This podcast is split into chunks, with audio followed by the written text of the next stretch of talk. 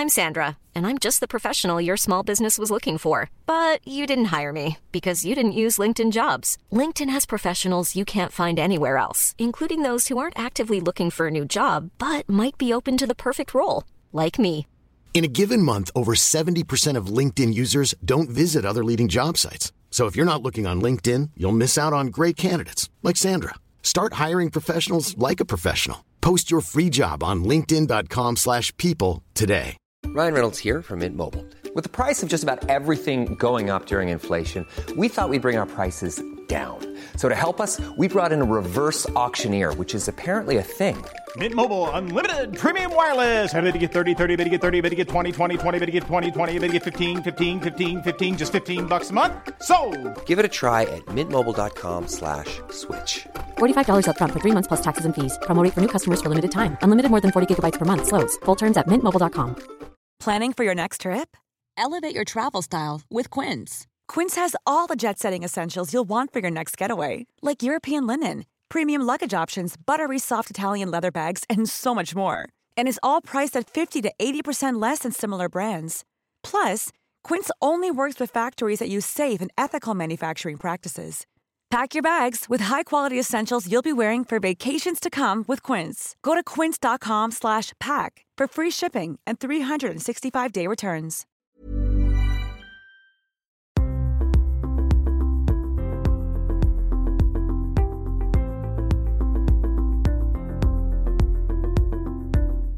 Aude Valérie, vous êtes thérapeute spécialiste en intelligence émotionnelle et vous vous êtes plus particulièrement intéressée à la notion de haut potentiel émotionnel, appelée également HPE. Vous êtes d'ailleurs certifiée à faire passer des tests de quotient émotionnel. Vous avez vous-même développé ce potentiel grâce à votre parcours personnel, mais il a été un frein pendant de nombreuses années. Après avoir suivi plusieurs thérapies dont vous allez nous parler, vous avez transformé ce potentiel en véritable atout et vous avez élaboré votre propre méthode pour accompagner les personnes qui souhaitent libérer leurs émotions et réaliser ce plein potentiel. Pour commencer, j'aimerais revenir sur votre parcours. Vous avez fait de brillantes études et avez obtenu un diplôme d'ingénieur, un doctorat en géosciences, ainsi qu'une habilitation à diriger des recherches. Pouvez-vous nous décrire comment se manifestaient vos émotions quand vous étiez plus jeune? Alors oui, aussi loin que je m'en rappelle, quand j'étais toute petite, en fait, j'avais une émotivité débordante, donc des grosses peurs, des grosses angoisses. Je ressentais aussi des fois ce que les autres sentaient, justement, je portais des choses qui ne m'appartenaient pas. Euh, je me rappelle par exemple en classe, effectivement, euh, quand il y avait des, enfants qui se faisaient euh, disputer, gronder, je prenais les choses pour moi. Et euh, je n'arrivais pas du tout à comprendre ce qui se passait à l'intérieur. Donc il y avait aussi des crises de larmes importantes que je ne maîtrisais pas. J'étais vraiment à fleur de peau. Et dans mon entourage, il y avait finalement une incompréhension aussi de ce qui se passait. On n'arrivait pas forcément à mettre des mots dessus. Et donc, il y a eu vraiment un ressenti pour moi de, décalage, de différence en fait par rapport aux autres enfants. Et euh, dans mon enfance, mon adolescence et une longue partie de ma vie d'adulte, bah, j'ai essayé de masquer cette émotivité. Donc, simplement en le faisant, bah, je me coupais d'une partie de moi. Donc, je me fuyais finalement. Et je me suis adaptée à mon entourage. Donc j'ai aussi longtemps vécu avec une croyance que euh, pour être aimé, euh, il fallait effectivement se conformer à certaines choses et notamment ne pas exprimer ses émotions, ne pas montrer qui on était vraiment. Et donc ça s'est amplifié, c'est un peu l'effet euh, cocotte minute. Et à 19 ans, en fait, j'ai vécu une grosse crise euh, existentielle, donc qui s'est traduite vraiment là cette fois-ci par des crises d'angoisse par ensuite de la dépression parce que euh, de fil en aiguille, bah, je me coupais aussi des autres finalement, donc le lien avec les autres n'était plus présent. Et pareil, donc ça a eu pour conséquence bah, des années assez sombres hein, avec des états dépressifs assez importants où j'étais dans l'agoraphobie, à l'impossibilité euh, voilà, d'aller euh, dans des événements sociaux, de sortir, etc. Et euh, à partir de quel âge vous avez commencé à sentir ce décalage avec les autres enfants? Je pense que c'était vraiment dès toute petite, hein, des enfants, dès mon entrée en maternelle. Euh, il y avait un ressenti à la fois en termes d'émotivité différente et aussi même de sensibilité. On en reparlera certainement, mais c'est-à-dire ce que je percevais aussi par mes sens. Il y avait une sensibilité forte euh, aux lumières, aux sons, etc. Et je me rappelle très bien que même dans les, dessins que je faisais à l'école, donc vraiment à la maternelle, par exemple, je percevais des couleurs couleurs, on va dire, différentes que celles que l'on perçoit de façon normale. C'est-à-dire Voilà. Ah bah, par exemple, je dessinais du doré sur des arbres, je percevais une couleur dorée.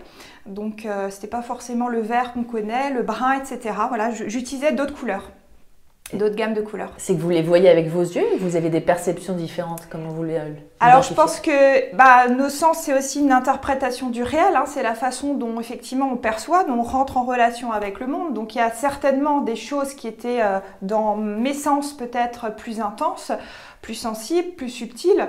Euh, maintenant il y a d'autres personnes qui ont aussi ces, ces ressentis-là. Donc euh, je pense que notre réalité c'est d'abord aussi ce que l'on ressent soi. Mais ça ne veut pas dire qu'il y a une réalité euh, absolue, ou alors la réalité absolue, c'est peut-être la somme de toutes les réalités euh, subjectives des différentes personnes, quoi.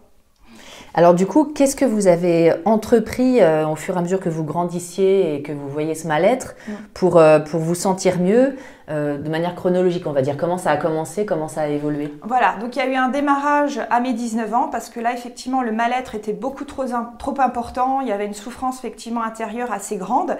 Et donc j'ai démarré par des thérapies classiques, donc euh, psychologie, euh, psychiatrie, psychothérapie, etc. Et ça m'a apporté chaque fois des, des pièces de puzzle. Donc j'ai pris conscience effectivement de certaines données, mais en fait ça ne suffisait pas. J'avais l'impression qu'en termes pratiques, dans ma vie courante, en termes de solutions, euh, il manquait toujours quelque chose. Et donc je me suis intéressée à tout ce qui était thérapie alternative. Et donc là j'ai expérimenté vraiment euh, différentes approches. Donc j'ai démarré notamment par des thérapies par le corps, euh, prendre conscience de soi par le corps avec des techniques de yoga, par exemple le yoga tibétain. Euh, j'ai également vu ce que c'était que le ressenti par la sophrologie, donc vraiment de rentrer, de voyager à l'intérieur de son corps. Et puis il y a eu d'autres approches dans les danses, par exemple la danse contact impro, qui justement permet aussi de recontacter l'autre et de, de, rentrer en relation avec l'autre dans un, point de contact.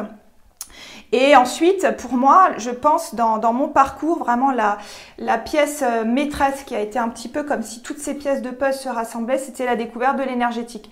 Donc quand je suis arrivée en fait en, Bretagne, euh, j'ai rencontré le Reiki notamment, donc qui m'a vraiment fait énormément de bien en termes de ressenti physique et émotionnel. Et ensuite, moi, j'ai continué bah, à me former puisque finalement ça me correspondait. Donc euh, effectivement, j'ai suivi tout le parcours à ce niveau-là.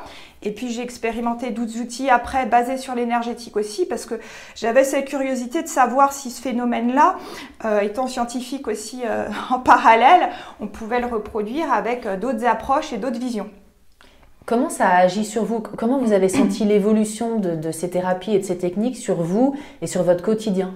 Bah, en fait, c'est euh, comme si je me permettais euh, d'être qui j'étais. C'est-à-dire que ça m'a permis de basculer au-delà des conditionnements, des filtres, des croyances et de me reconnecter à une partie de moi. Alors, en suivant les personnes, hein, on peut appeler ça euh, le soi, l'être profond, notre petite voix intérieure, notre sagesse intérieure, mais finalement quelque chose qui sait ce qui est juste en fait pour nous et qui est réellement nous. Voilà. Alors, qu'est-ce qui a fait que vous avez souhaité quitter votre travail de directrice de la recherche dans une école d'ingénieur pour devenir vous-même thérapeute, entre guillemets, euh, thérapeute ou coach? Quel a été le déclic? À quel moment vous vous êtes dit, c'est plus possible maintenant, il faut que je le fasse? Bah Pareil, c'est un cheminement. Donc, il y a eu plusieurs étapes et plusieurs choses. D'une part, euh, mieux j'allais, mieux je me sentais finalement sur mon chemin de, guérison émotionnelle, bah, plus j'avais envie de le partager. Parce qu'en fait, on reconnecte cette émotion de joie, pour moi, qui est primordiale, qu'on a tous, mais qu'on peut perdre justement quand on a des états voilà, de, tristesse et d'angoisse.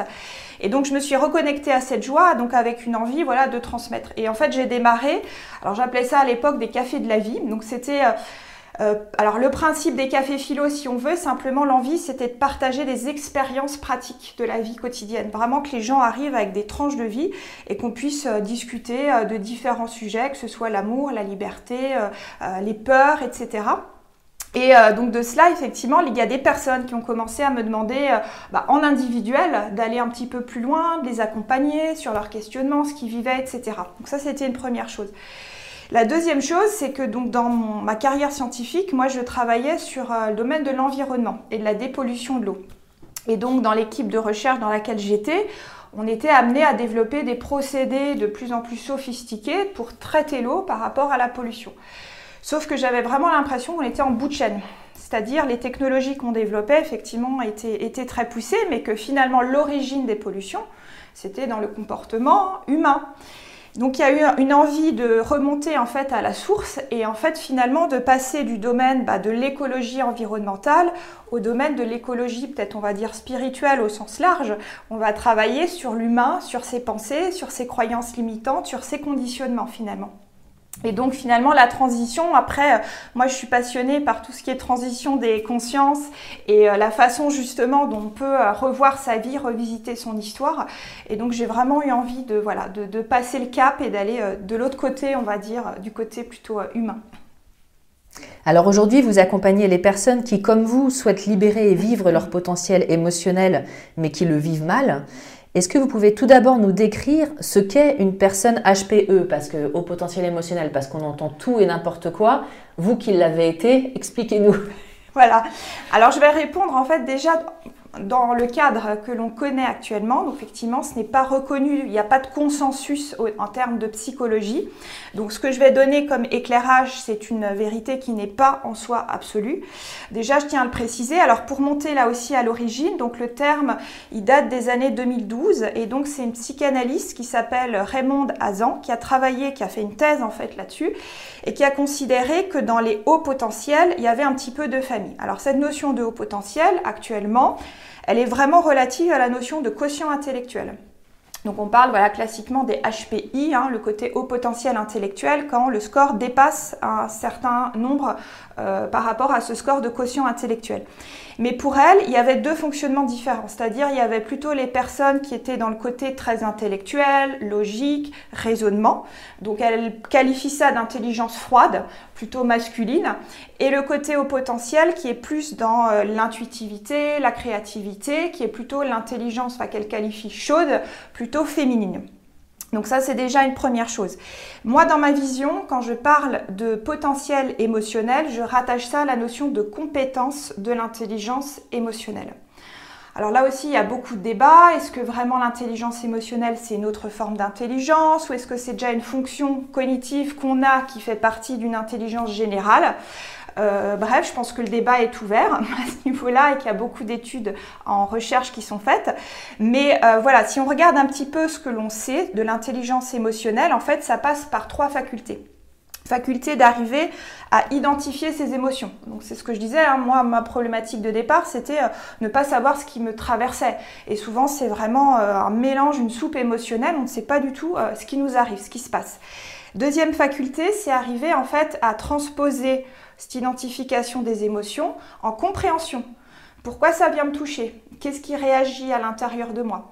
Et la troisième faculté, ça va être d'arriver de transposer cette euh, finalement compréhension en compétence.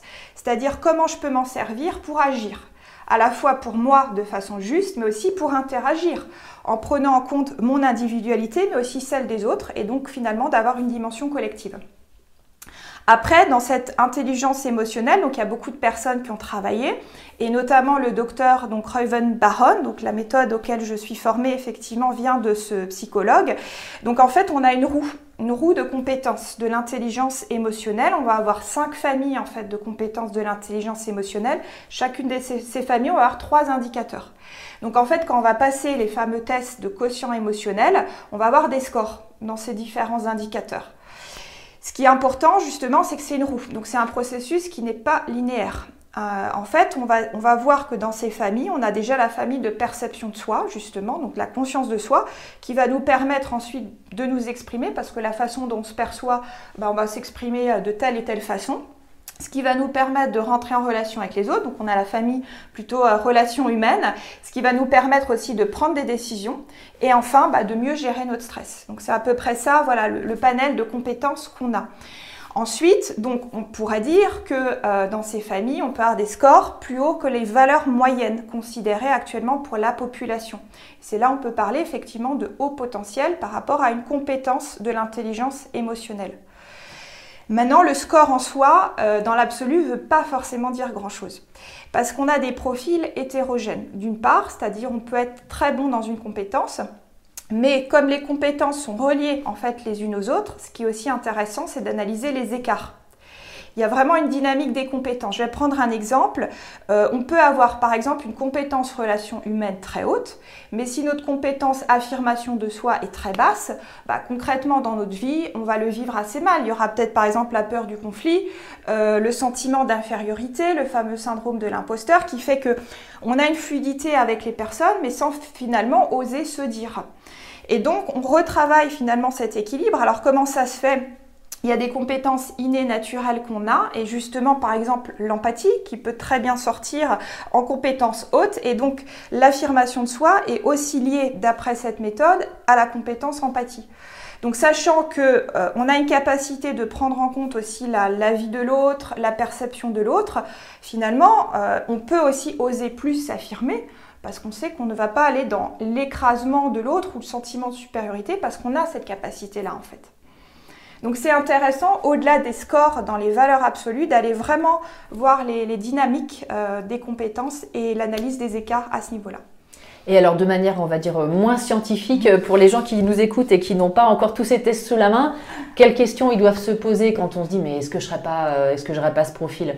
C'est quoi les grands traits de caractère, on va dire? Alors, je disais, hein, je me ramène vraiment à ces compétences de l'intelligence émotionnelle. Donc, par exemple, il y a souvent ce qui ressort, c'est cette empathie, effectivement, cette capacité de se mettre à la place de l'autre et euh, qui peut aussi euh, des fois jouer, quand ce n'est pas en équilibre, justement notre défaveur, c'est-à-dire euh, un ressenti d'éponge émotionnelle, c'est-à-dire de capter ce que ressent l'autre, mais finalement de se l'approprier, de ne pas arriver à faire la différence entre soi et l'autre. Euh, ça peut être aussi bah, une, adaptabilité, une flexibilité importante. Euh, au changement, par exemple. Et encore une fois, c'est une question d'équilibre, on le comprend bien, parce que si je vais trop dans, ce sens-là, bah, je me suradapte.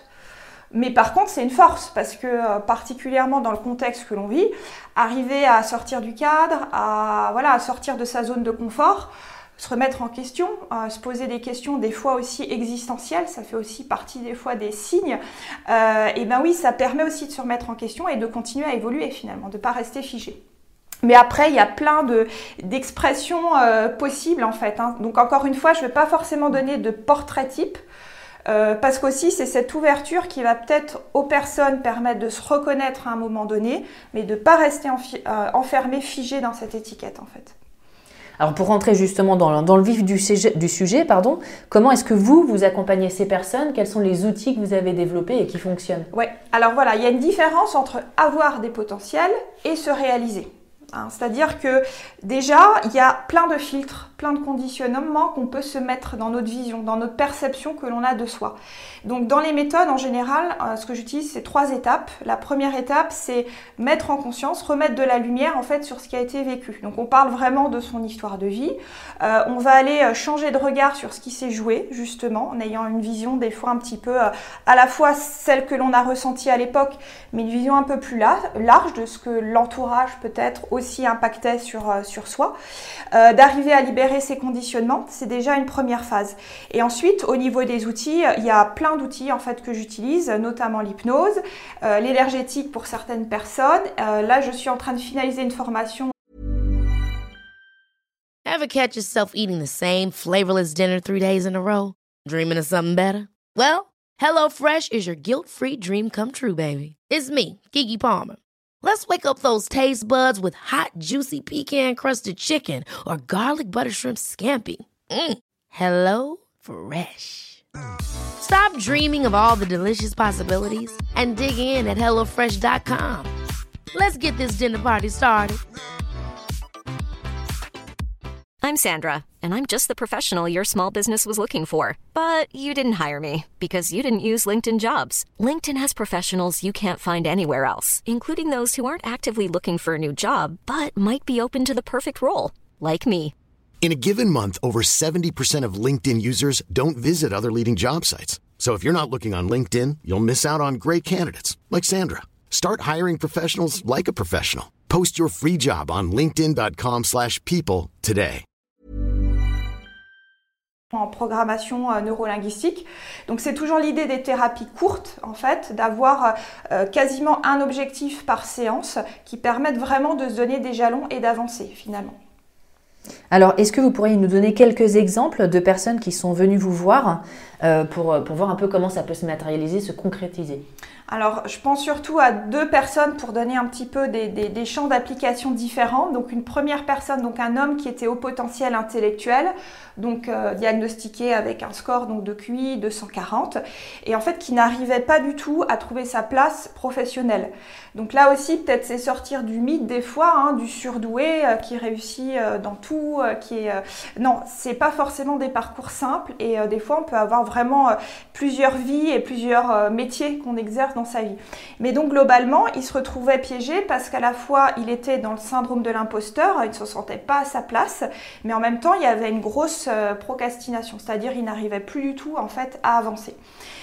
Euh, pour ça, donc ce qu'on a mis en place, il y a déjà été euh, de retrouver le sens, c'est-à-dire de retrouver son pourquoi, c'est-à-dire la question fondamentale qui fait qu'on a envie de se lever le matin. donc c'est passé par un bilan, mini bilan de compétences professionnelles, mais aussi euh, émotionnel, justement. Ça a été de le reconnecter à justement son univers émotionnel auquel il était euh, coupé, parce qu'il était beaucoup, beaucoup dans l'intellectuel, dans le mental, qui n'avait pas pris en compte finalement ses besoins, ses valeurs profondes. Et en fait, les émotions, bah, en fait, une émotion, c'est finalement pour moi un message. C'est un messager qui nous arrive. Simplement, souvent, la plupart du temps, soit on n'a pas envie de l'écouter, donc on le fuit, ou bien on va au contraire se dire euh, mais c'est une catastrophe, effectivement, je ressens de la peur, je ressens de la tristesse et je suis cette émotion. Mais en fait, on n'est pas cette émotion, on a une émotion L'idée, c'est d'arriver à comprendre le message derrière. Et donc là, typiquement, ça va être par moi ce que j'appelle des voyages intérieurs. Donc on va aller visiter ce que fait l'émotion dans le corps parce que c'est déjà une information qui passe par nos sens, qui se manifeste alors suivant les personnes à différents endroits. Et en fait, c'est comprendre le message. Et derrière une émotion, il y a notamment la notion de besoin. Par exemple, on a peur. Euh, alors, il y a beaucoup de peurs qui, voilà, sont des perceptions erronées de la réalité, des films que l'on se fait, des projections. Il y a aussi des peurs qui nous servent. Imaginons qu'on traverse la rue, euh, on a une voiture qui arrive très rapidement. Bah, cette émotion nous permet justement aussi d'agir et de réagir. Mais c'est comprendre aussi derrière, des fois, des peurs qu'on a des besoins de sécurité, par exemple, qui peuvent se traduire de différentes façons. Et donc, c'est vraiment d'aller à l'intérieur écouter ce qui se joue à ce niveau-là. Mais ensuite, c'est faire le tri entre ce qui nous appartient, ce qui ne nous appartient pas. Est-ce que c'est des peurs euh, euh, voilà, générationnelles où on va avoir, euh, je ne sais pas, je vais prendre un autre exemple. quelqu'un qui a envie de monter, qui a envie de créer son entreprise, euh, qui en a très peur. Est-ce que cette peur lui appartient? Est-ce que euh, dans sa famille, euh, je ne sais pas, il n'y a pas eu un grand-parent, quelqu'un qui a eu une faillite professionnelle, qui en est peut-être mort parce que voilà, il n'est pas arrivé du tout à, dépasser cet enjeu-là dans sa vie. Et donc, il y, a, une mémoire en fait à ce niveau-là parce qu'il y a eu un impact émotionnel qui, se retransmet effectivement dans la famille. Donc après, c'est arriver à faire la part des choses et écouter justement, est-ce que c'est une peur qui nous appartient, qui ne nous appartient pas, et être très clair en fait, c'est oser plonger en soi finalement. Et donc ce monsieur, qu'est-ce qui s'est passé pour lui? Comment ça s'est déroulé cet accompagnement? Alors voilà, donc il y a eu cette recherche de sens, donc repartir de son histoire de vie, pareil, y apporter un autre regard, vraiment conscientiser aussi ses réussites. Hein, il y avait vraiment ce, regard, euh, euh, des fois on, est, on peut être dans ce côté au potentiel euh, très critique. À la fois c'est une force, parce qu'on va pouvoir déceler justement des choses qui ne vont pas entre guillemets ou des dysfonctionnements. Donc ça peut être une capacité qu'on utilise. D'ailleurs, il, y, a beaucoup de personnes, par exemple dans le domaine de l'informatique, euh, qui vont justement être là ou dans le contrôle qualité, hein, sur des domaines de précision pour aller voir détecter des erreurs. Mais ça peut aussi se retourner contre soi. Et là, c'était vraiment de l'autocritique personnelle, hein, ce fameux syndrome de l'imposteur, c'est que voilà, cette conscience de soi, cet amour de soi, n'était pas suffisamment solide pour lui permettre d'avancer. Donc c'est déjà arrivé à prendre conscience de ses forces, de ses qualités, de ses compétences naturelles qui permettent aussi bah, de, remonter entre guillemets tout ce qui est challenge, axe d'amélioration vers le haut. Je n'appelle pas ça faiblesse parce que pour moi tout est voilà, on peut on peut aussi l'intelligence émotionnelle n'est pas innée. En fait, on peut vraiment euh, l'apprendre et l'acquérir petit à petit. Et, au final, du coup, comment il, il a réussi à se réaliser? Oui, en fait, il a, il a trouvé alors un sens, un nouveau projet professionnel qui n'avait rien à voir avec son activité qu'il avait fait jusque-là et qui était aussi plus dans le domaine de l'émotionnel et euh, notamment un, projet qu'il a mis en parallèle qui était euh, dans le domaine euh, yoga du rire, donc qui est assez novateur, on en entend de plus en plus parler, mais il s'est dit c'est vraiment la façon à la fois pour lui de continuer à s'auto-accompagner, mais aussi de transmettre tout ce qu'il avait découvert en termes émotionnels en termes de besoin justement d'arriver à communiquer ça aux autres, de le faire partager aux autres en fait dans sa vie. En fait, si je comprends bien, ce que vous avez fait avec ce monsieur et avec vos autres patients, c'est les reconnecter à eux-mêmes. Oui. Et là où ils se sont perdus il y a très très longtemps, C'est ça. Pour moi, en fait, la personne, elle a toutes les clés, elle a toutes les, ressources. Et les accompagnateurs, euh, quels qu'ils soient, quel que soit leur domaine de compétence, pour moi, c'est un rôle de miroir c'est-à-dire voilà, de refléter. Alors, il va y avoir des zones d'ombre, mais il va y avoir aussi bah, des parties auxquelles on n'est pas du tout, on n'a pas du tout accès, qui sont tellement sous ces couches de conditionnement, sous ces fils dont je parlais tout à l'heure. C'est juste arriver en fait à les voir. C'est un peu le retour à ce que moi j'appelle une raison objective. C'est arriver à voir toujours les, deux côtés dans toutes les situations, quoi. Mais pas euh, que de se focaliser que sur un, d'avoir une cap. En fait, c'est retrouver une capacité de choix à l'intérieur, ensuite d'alimenter euh, ce qui porte, ce qui motive, ce qui convient, et pas d'être que dans le côté euh, sombre en fait. Est-ce que vous avez vu des similarités dans les, milieux familiaux de ces personnes? Est-ce que les milieux familiaux ont pu être un peu euh, rigides, un peu... Alors, il y a sur la première étape de conscientisation, voilà, de relecture de son histoire de vie, forcément, on va aller un petit peu retrouver les nœuds.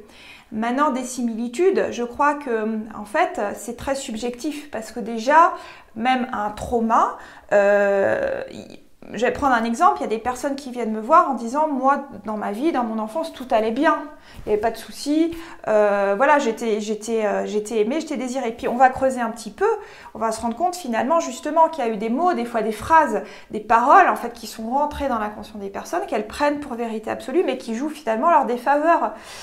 Donc c'est pas forcément euh, la, notion de trauma, je pense qu'elle est très relative et c'est encore une fois une question de conscience. Est-ce qu'on en est conscient ou pas? Et euh, sans euh, voilà grossir le trait, mais oui, on sait très bien qu'il y a une partie aussi euh, dans ce que j'ai pu regarder en termes de neurosciences et de d'études scientifiques qui vient euh, de notre génétique, donc qui vient voilà de ce qu'on porte, euh, je dirais de façon innée. Et puis il y a une autre partie qui vient de, notre histoire de vie, de la façon justement dont on prend les choses. Et je ne sais plus qui disait, mais en fait que l'expérience n'est pas ce qui nous arrive, mais c'est ce qu'on en fait. Et je pense que ça se joue là. Et en fait, quand on a ces mémoires, ces charges émotionnelles qui restent, c'est parce qu'en fait, justement, on fige la situation. Quelque chose qui passe pas, qui reste bloqué. Et c'est arrivé justement à retrouver ce, laisser, se laisser faire, hein, finalement, euh, se, euh, laisser la vie nous traverser plutôt que vouloir aussi la, traverser.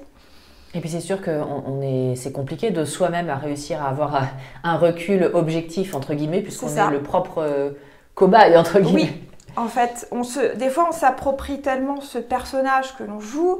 Euh, derrière toutes ces blessures, hein, on a beaucoup de masques en fait que l'on porte, euh, qui nous servent hein, finalement, parce que sans cela, des fois, il y a des choses tellement importantes, tellement émotionnellement dures à vivre que euh, pour survivre, on est obligé hein, des fois de, porter ça. Mais ensuite, c'est juste arriver à les voir. Et c'est là des fois ce pas de plus où effectivement on a besoin des fois de ce regard extérieur. On va être plus objectif. On va dire ok, j'arrive effectivement à voir un peu tous les, masques que je joue. Et ensuite, je peux continuer d'en jouer, mais ce sera plus pareil parce que j'en serai conscient.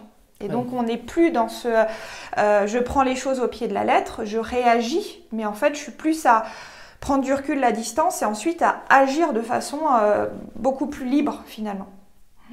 Est-ce que euh, pour les personnes qui nous regardent, vous avez des, outils euh, qu'on peut utiliser soi-même chez soi pour commencer déjà un petit peu à travailler, être un peu plus libre si possible? Ouais.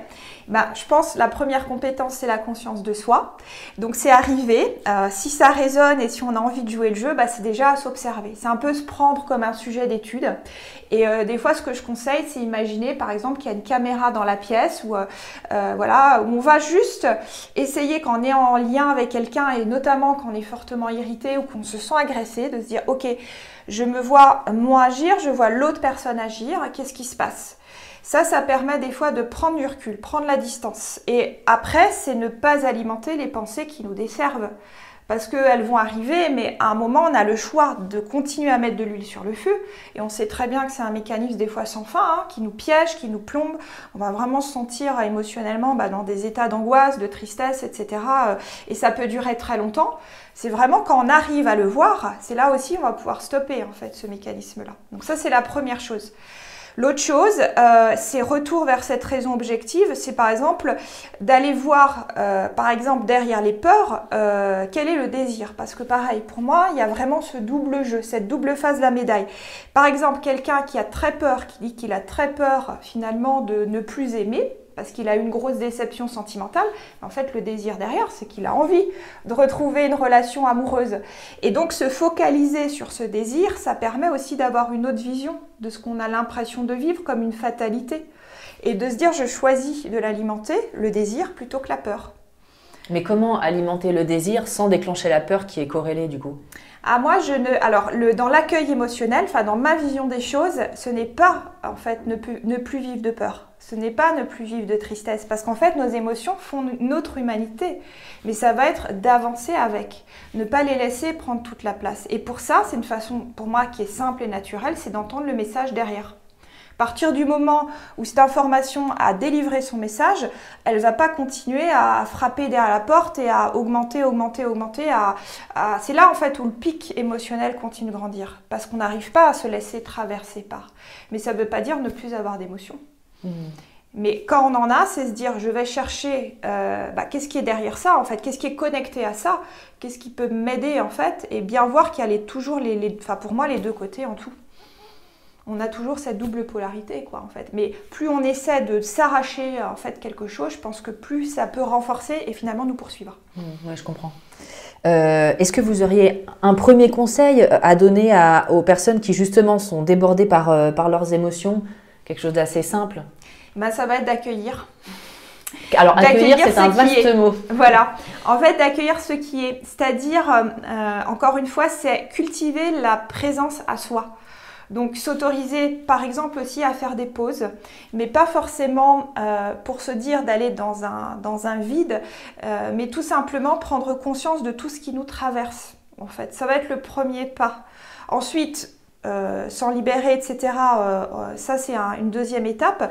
Mais déjà, voilà, prendre conscience de qui l'on est dans son entièreté, arriver à retrouver cette souveraineté, ensuite de se dire, bah, je continue ou je continue pas d'alimenter. Mais il y a bien quelque chose en moi qui est de ma responsabilité, c'est d'aller retrouver ces ressources. En fait. Donc ne pas bloquer en fait. C'est ça, c'est ça. Et dans les techniques que, que, je peux utiliser par le corps, c'est ce qu'on va faire aussi. C'est-à-dire que si l'émotion, elle n'a pas envie de partir, bah, on va la laisser. Et au contraire, on va se dire, ok, bah écoute, je, t'accueille euh, tel que tu es, même si c'est pas confortable, même si mentalement je préférais que tu ne sois pas là. Et en faisant ça, c'est là où on crée justement une ouverture qui permet que l'émotion se transforme et évolue. Et des fois dans le corps, voilà, très nettement, en laissant ça se faire de façon très naturelle, bah en fait, ça, ça se transforme.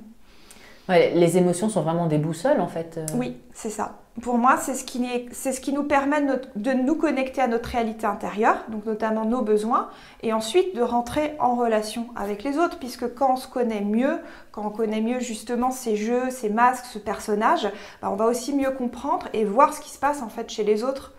Ce qui permet qu'on ne va pas être en réactivité, mais qu'on va être dans l'action.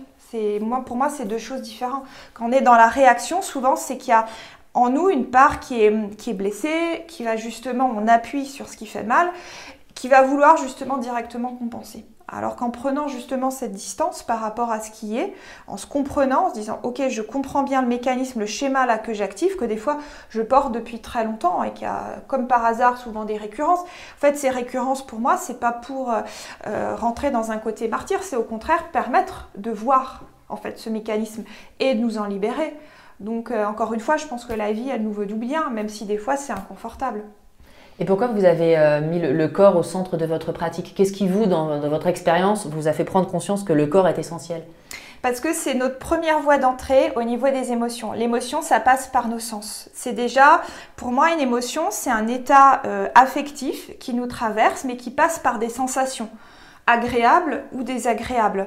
Donc c'est le premier moyen d'avoir accès en fait à ces informations. Quand on parle d'intelligence émotionnelle, pour moi, j'avais regardé un petit peu bon derrière toutes les formes d'intelligence que l'on peut distinguer, même l'intelligence artificielle finalement, il y a cette capacité de d'accéder à de l'information, ensuite d'en prendre compte pour ensuite agir.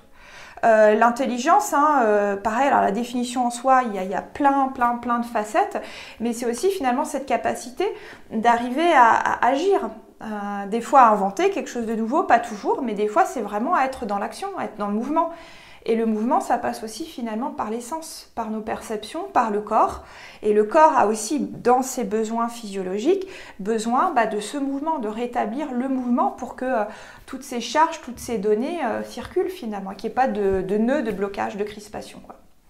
Alors ce qui est super, c'est que vous avez un site internet et vous avez créé un test en ligne, donc pour tous les gens qui voudraient en savoir un peu plus. Oui. Est-ce que vous pouvez nous décrire un peu ce test et, nous expliquer où est-ce qu'on le trouve? Tout à fait. Donc en fait sur mon site, donc www.lesateliers il y a un onglet qui s'appelle Actualité HP, donc pour haut potentiel, où je poste régulièrement donc des articles sur différentes thématiques. Et donc là effectivement sur le mois de mars, c'est un auto-bilan euh, émotionnel. Donc on a justement toutes ces familles, toutes ces catégories, tous ces indicateurs dont j'ai parlé tout à l'heure, et on peut effectivement s'auto-évaluer, voir un petit peu déjà ses forces dans une première lecture. Et vous avez également une chaîne YouTube? C'est ça, tout à fait. Donc pareil, toujours les ateliers de Valérie où il y a des témoignages, il y a des vidéos pratiques, euh, il y a des choses un peu plus théoriques justement sur qu'est-ce que c'est qu'une émotion, comment on peut s'auto-accompagner au quotidien, etc. Mm. et puis je mettrai toutes les informations dans le descriptif de cette vidéo. Ok. Merci beaucoup Valérie. Et eh ben, merci Carole.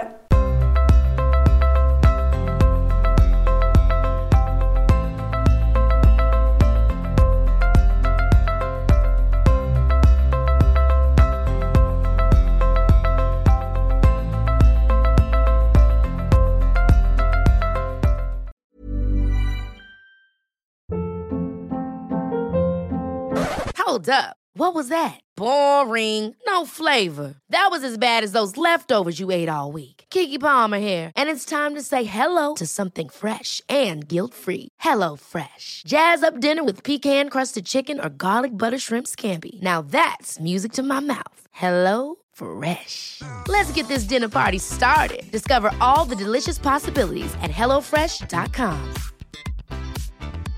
Mom deserves the best, and there's no better place to shop for Mother's Day than Whole Foods Market. They're your destination for unbeatable savings, from premium gifts to show-stopping flowers and irresistible desserts. Start by saving 33% with Prime on all body care and candles. Then get a 15-stem bunch of tulips for just $9.99 each with Prime. Round out Mom's menu with festive rosé, irresistible berry chantilly cake, and more special treats. Come celebrate Mother's Day at Whole Foods Market. Hi, I'm Daniel, founder of Pretty Litter. Cats and cat owners deserve better than any old fashioned litter. That's why I teamed up with scientists and veterinarians to create Pretty Litter. Its innovative crystal formula has superior odor control and weighs up to 80% less than clay litter. Pretty Litter even monitors health by changing colors to help detect early signs of potential illness. It's the world's smartest kitty litter. Go to prettylitter.com and use code ACAST for 20% off your first order and a free cat toy. Terms and conditions apply. See site for details.